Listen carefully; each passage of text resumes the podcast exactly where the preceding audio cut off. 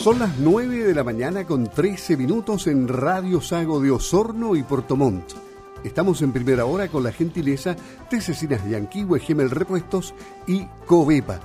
Y nos vamos a ir al otro lado del mundo. Sí, nos vamos a China en este momento porque tenemos en la línea telefónica al embajador de Chile en China, don Luis Smith, quien ha tenido la gentileza de conversar con Radio Sago y con Primera Hora. Don Luis, le habla Luis Márquez acá. ¿Cómo está? Gusto de saludarlo. Allá es tarde noche, ¿no es cierto? Así es, don Luis. Aquí estamos de noche. Son las ocho y cuarto de la noche. Acá a las nueve Tenemos 11 horas más avanzado que en Chile. Perfecto, pero todavía es de día. está a punto de, de esconderse el sol entonces. No, no, no, aquí ya se escondió, pues estamos en pleno invierno, se escondió antes de las cinco y media de la tarde.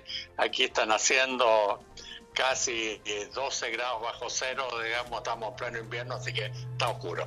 Interesante saber en qué lugar está, cómo está y vamos a iniciar nuestra conversación con los temas que nos interesan, don Luis, porque las cerezas han sido noticias hace ya bastante tiempo.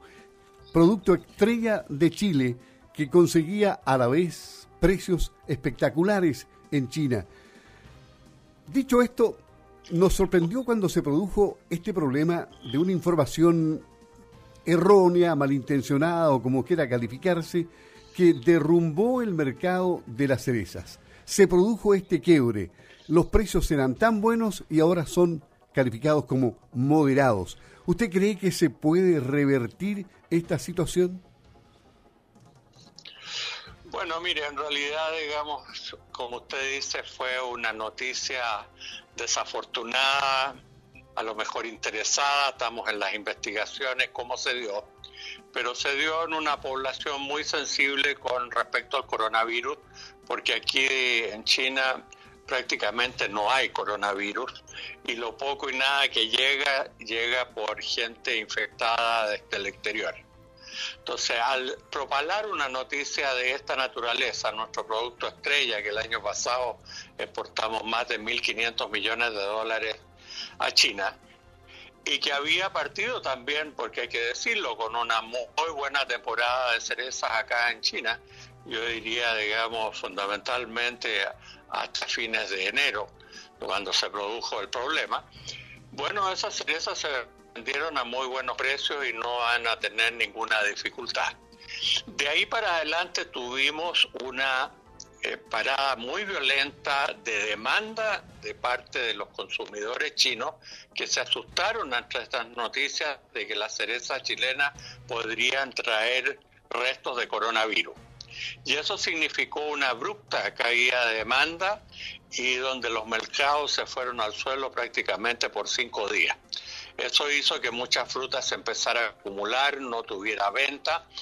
Nosotros inmediatamente nos preocupamos de revertir esa situación, eh, por un lado, digamos, haciendo campañas de promoción en que nuestras cerezas, digamos, no tenían mayores problemas, y segundo, tratando de involucrar al gobierno chino para que las autoridades importantes de China dijera que efectivamente hasta el momento no se había descubierto nada, pues la aduana, que principalmente la que hace las inspecciones de todos nuestros envíos, nunca, digamos, descubrieron ningún reto de coronavirus y por lo tanto eso se demoró, de, yo diría, alrededor de cinco o seis días en volver a recuperar la, el consumo de los consumidores chinos. Hoy día la situación, digamos, para nosotros en ese era bastante crítica. ¿Por qué? Porque esto se produjo a fines de enero y el día, digamos, 12 de febrero, digamos, teníamos Año Nuevo Chino, donde se produce la mayor migración del mundo eh, de chinos que van entre 500 y 600 millones de chinos que salen al extranjero o directamente a sus ciudades natales y que normalmente llevan cerezas y la cereza acá no es una fruta cualquiera. La cereza es una fruta relativamente cara que da por su color rojo, su palito verde, digamos, está considerado una fruta que da suerte. Y si yo le regalo a usted, digamos, eh, unos kilos de cereza, bueno, por un lado, digamos, le estoy regalando mucha suerte, pero por otro lado también lo quiero mucho porque sale muy cara. Bueno, todo eso se empezó, digamos, a derrumbar y hoy día las situaciones que hemos salido, digamos, afortunadamente de los tacos de esos contenedores, pero los precios evidentemente que no retornaron a los anteriores a esa fecha. En esa fecha, perdón, en esa fecha, perdón, el kilo de cereza en China llegaba a cerca de los 8 mil pesos chilenos aproximadamente o más o menos. Eh, eh, yo creo que, digamos, incluso también podría ser un poco más, ¿ya? Entonces, al final del día los precios bajaron, pero también nadie lo ha dicho acá, este año se ha mandado prácticamente un 50% más de cereza que la temporada anterior. Y evidentemente que, claro, un mercado tan grande como este, eh, obviamente que absorbe esas bruscas ya cantidades de, que usted le envía al mercado, otros mercados más chicos como podría ser Estados Unidos o Europa, si usted le manda, digamos, 50% más de cereza, los precios prácticamente se van a cero. Entonces, hemos tenido acá, yo le diría, un tastabillón que nos va a hacer pensar también de cómo, digamos, tenemos un mercado o monomercado, digamos, acá en China que ya está absorbiendo prácticamente el 90% de las cerezas que nosotros producimos. Y yo ya lo he dicho en otras oportunidades, este va a seguir siendo un gran mercado, pero evidentemente que nosotros ya tenemos que empezar a explorar otro tipo de mercado. La diversificación. cuando empezó el, el coronavirus acá, ya también tuvimos con la cereza más tardía un trancón, digamos, de venta, que al final se salió de ella y la, gente no se dio mucho cuenta, pero evidentemente que nosotros también tenemos otras posibilidades y otros mercados. Si usted mira aquí, India, es un mercado que tiene 1.250 millones de habitantes, Indonesia, que tiene más de 300 millones de habitantes, son mercados donde nosotros ni siquiera los hemos explorado y donde podríamos tener eh, también importantes posibilidades. Los mercados tradicionales como Europa, Estados Unidos, ya incluso Japón, Corea, Taiwán, siguen comprándonos cereza, pero la gente insiste en China porque los precios son muy superiores. Claro, o sea, es conveniente la diversificación de mercado, porque eso se hace por parte de, otros frutos que exporta Chile y, están eh, colocados, digamos, los huevitos en distintas canastas y eso asegura que si se viene abajo un mercado, los otros están bien. Claro, pero aquí ya ha venido subiendo. Piensa usted que ya el año 2010, en mi primer periodo, cuando yo era embajador, casi no se mandaba cereza chilena. ¿Por qué? Porque se consideraba que era un mercado muy lejano. Y siete, ocho años después ya estábamos hasta el año pasado aportando más de 1.500 millones de dólares. Ya el año pasado, con prácticamente 85 o 90% de nuestra producción venía a China y se dejaron de lado otros mercados tradicionales como Estados Unidos, Europa, incluso Latinoamérica. Entonces yo creo que es el momento de también repensar que nosotros deberíamos diversificar mercado y buscar afanosamente tener otras posibilidades que pudieran ser tan convenientes como para mandar a China. Claro, y, es efectivo aquello de que en los puertos chinos han habido ciertas trabas en el último tiempo eh, que dificultan el comercio. Si es así, ¿Qué se está haciendo para, para que esto cambie? No, eso no es así, digamos, nosotros hemos tenido, digamos, obviamente, claro, la gente está asustada, ¿no es cierto? Y a veces, digamos, hay mayor celo de parte de las autoridades por hacer mayores controles, digamos, de las llegadas a los puertos pero, pero yo diría que no es una cosa, digamos, gravitante en este problema.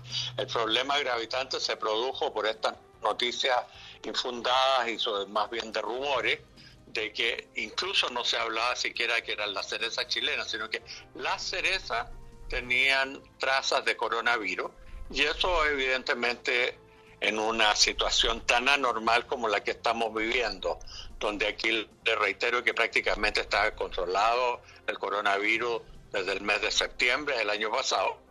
La gente obviamente que no quiere tener una segunda ola y una segunda infectación y por lo tanto está muy celosa contra ese tipo de noticias. Bueno, y las medidas fitosanitarias de Chile son excelentes, ¿no? Bueno, no solamente las medidas fitosanitarias, digamos, sino que también todo lo que ha hecho la industria chilena para evidentemente no llegar con restos de coronavirus acá. Todo lo que se ha hecho en los huertos, ya los productores que llevan a su gente, digamos, en buses preparados con distanciamiento, eh, todo lo que tiene que ver con el uso de alcohol gel, lavado de manos ¿ya? y de tomadas de temperatura en los huertos. ¿Para qué le digo las condiciones en los packing y toda la trazabilidad que siempre hemos tenido?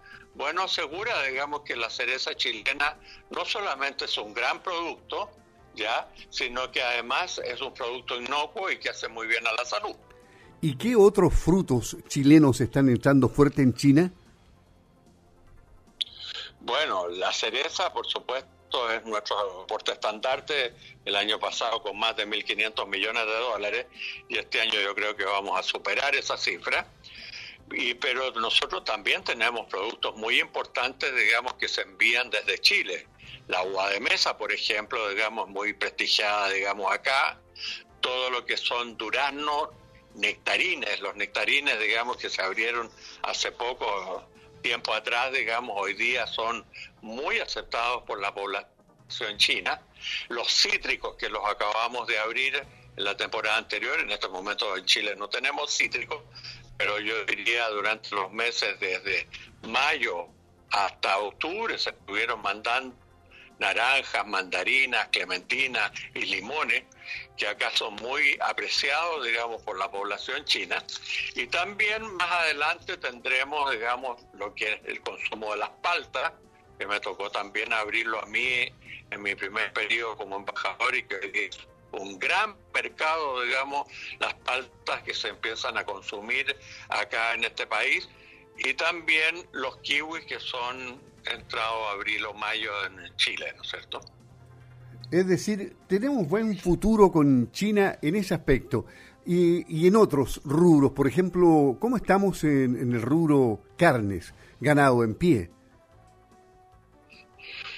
Bueno, excelente, digamos, yo diría que este año ha sido un récord las exportaciones de carne no solamente de vacunos, la gente, digamos, está muy contenta, digamos, ahí y se habla mucho de la carne de vacuno y usted está en una zona que es la, la zona más importante de carne y de leche, ¿no es cierto? Sino que también más al sur, digamos, el cordero ha tenido unos aumentos de exportaciones de manera espectacular acá y también la carne de cerdo. Piense usted que la carne de cerdo acá es la más importante para los chinos para obtención de proteína. Y por la fiebre porcina africana, digamos, los planteles de cerdo aquí casi se derrumbaron, digamos, la producción, China es uno de los países de mayor producción del mundo en carne de cerdo, la carne de cerdo se fue casi a la mitad y ellos empezaron a abastecer de Estados Unidos y de Australia, pero cuando tuvieron dificultades comerciales tanto con Estados Unidos y con Australia, se abrió una gran ventana para Chile, lo que hizo que tengamos un caso inédito. Los cerdos este año van a estar muy cercanos, digamos, a los 900 millones de dólares o casi mil millones de dólares. Era una industria que estaba hasta el año pasado del orden de los 200, 250 millones de dólares. Y eso ha arrastrado también a todo el resto de las carnes entre ellos la carne de vacuno, ya, y las carnes de cordero, además de, por supuesto, las carnes de pollo, digamos, y de, y de pavo. Usted me decía que, que, en China ya no hay coronavirus, o si es que lo hubiese, a lo mejor es bajísimo la cantidad de casos. Entonces, ¿no es preocupación ahí, pero se, se mantienen las medidas de, de, seguridad, el distanciamiento social. Por ejemplo, ahora en el Año Nuevo chino eh, fue, fueron muchas, muchas cosas virtuales, no las tradicionales que se hacían con, con aglomeración de gran cantidad de gente, ¿no? Bueno, el gobierno ha sido muy cauto y de hecho invitó, digamos, a los eh, ciudadanos chinos que, como le digo, salen, digamos, a sus ciudades natales a visitar a su familia, que lo hicieran con mucha cautela y si podían no viajar, incluso llegó a llamar a no viajar, ¿ya? ¿Y por qué? Porque, claro, como le digo acá, existen, digamos, algunos casos de coronavirus, pero estamos hablando de 15, 20, 30 casos al día, o, lo que podría ser, digamos, 150, 200 casos semanales, digamos, que es prácticamente nada y que la mayoría, digamos, desgraciadamente viene desde el exterior. Entonces, evidentemente, digamos, de que eso nos afectó, digamos, en nuestra demanda por el caso de la cereza, pero es un tema, digamos, que por otro lado, digamos, Cosama aquí ha tenido la población en plena actividad. Chile, digamos, ya es un país minero. Nosotros, claro, usted está en la zona sur, ahí no hay minería, digamos, y ahí tenemos ya la carne, la leche, el sector forestal, digamos, muy importante. Nosotros, digamos, Cosama, vivimos mucho también del cobre y el cobre, como China está en permanente actividad, todo el cobre que no se compra en Estados Unidos, eh, en Europa y muchas veces en, Brasil u otros países latinoamericanos, está viniendo a China y China se lo consume y por eso que tenemos un alto precio del cobre que tiene no tiene parangón desde hace 10 o 12 años atrás, digamos. Ya llegaba, digamos, están hablando de que probablemente el precio del cobre llegue a 4 dólares la libra, que es un precio extremadamente bueno, digamos, para nuestro país. Entonces, hemos tenido con esta pandemia algunos problemas, como el que suscitamos con las cerezas, ya, pero hemos tenido sectores netamente ganadores, digamos, como el caso del cobre, el caso del hierro y otros minerales que vienen directamente a parar a China. Y ahora también Chile ha sido un gran ya eh, demostrador, digamos, de todo lo que es nuestro aparato de salud pública y todo lo que está pasando con las vacunas. Ya llevamos casi un millón ochocientos mil vacunados en nuestro país. Ahora yo, digamos, estoy preocupado de mandarles en los próximos días eh, una mayor cantidad de vacunas chinas, que es una historia también eh, muy larga y muy buena, digamos, que partió en el mes de mayo, cuando el presidente de la República, eh, don Sebastián Piñera, me llamó para que buscara aquí las mejores posibilidades que pudieran tener los chinos con sus vacunas. En ese tiempo, claro, estaba recién partiendo el tema de las vacunas, pero yo estoy muy contento porque el primer acuerdo con Sinovac ya con la vacuna CoronaVac, que hoy día se están vacunando muchos los chilenos, incluso el mismo presidente y el ministro de Salud. Bueno, oiga, el primer acuerdo se firmó acá en esta embajada el 17 de julio, ya en que participó la Universidad Católica, el Instituto Millennium y la embajada con la empresa Sinovac, y eso ha dado, digamos, una gran tranquilidad de que hoy día ya tengamos casi 4 millones de dosis y en los próximos días le debería estar mandando entre fines de febrero y los primeros 10 días de marzo otros 6 millones más de dosis para que se vacune por lo menos 5 millones de chilenos. Y finalmente, en el ámbito del crecimiento de este gigante asiático, se eh, dice que hay muy buenas expectativas respecto al crecimiento de este año. ¿A cuánto cree usted que, que llegaría? ¿Qué se dice allá? Bueno, lo primero, digamos, yo quisiera decir de que, claro, también el coronavirus aquí afectó inicialmente ya la economía china y lo, el primer semestre del año pasado fue muy malo. Y claro, el Fondo Monetario Internacional y todos los bancos internacionales decían que China no iba a crecer, sino que iba a estar igual en una recesión, digamos, como todo el resto de las economías mundiales. Pero muy por el contrario, China creció el año pasado un 2,4% y espera que este año, digamos, las mismas estadísticas del Fondo Monetario Internacional y del Banco Mundial están hablando de crecimiento entre 7,5 y 8,5% del PIB para el año 2021. Eso es una muy buena noticia para nosotros, porque China, digamos, que normalmente antes de la pandemia era un 28-30% de nuestras exportaciones, hoy día está siendo casi un 37,8% de nuestras exportaciones, y si a China le va bien, obviamente que a Chile le va a ir mejor. Luis Smith, embajador de Chile en China, desde el país asiático, conversando con Primera Hora de Radio Sago. Le agradecemos mucho esta conversación, don Luis. Muchas gracias por atender a Radio Sago y en cualquier oportunidad ojalá estemos nuevamente conectados para saber más novedades positivas desde China. Muchas gracias. ¿eh? Muchas gracias, don Luis. Un saludo cordial y cariñoso a la SAGO, a su radio, digamos, y a todos los auditores que le escuchan en el sur de Chile. Que esté muy bien. Un abrazo. Hasta pronto. Está bien. Un abrazo. Hasta luego.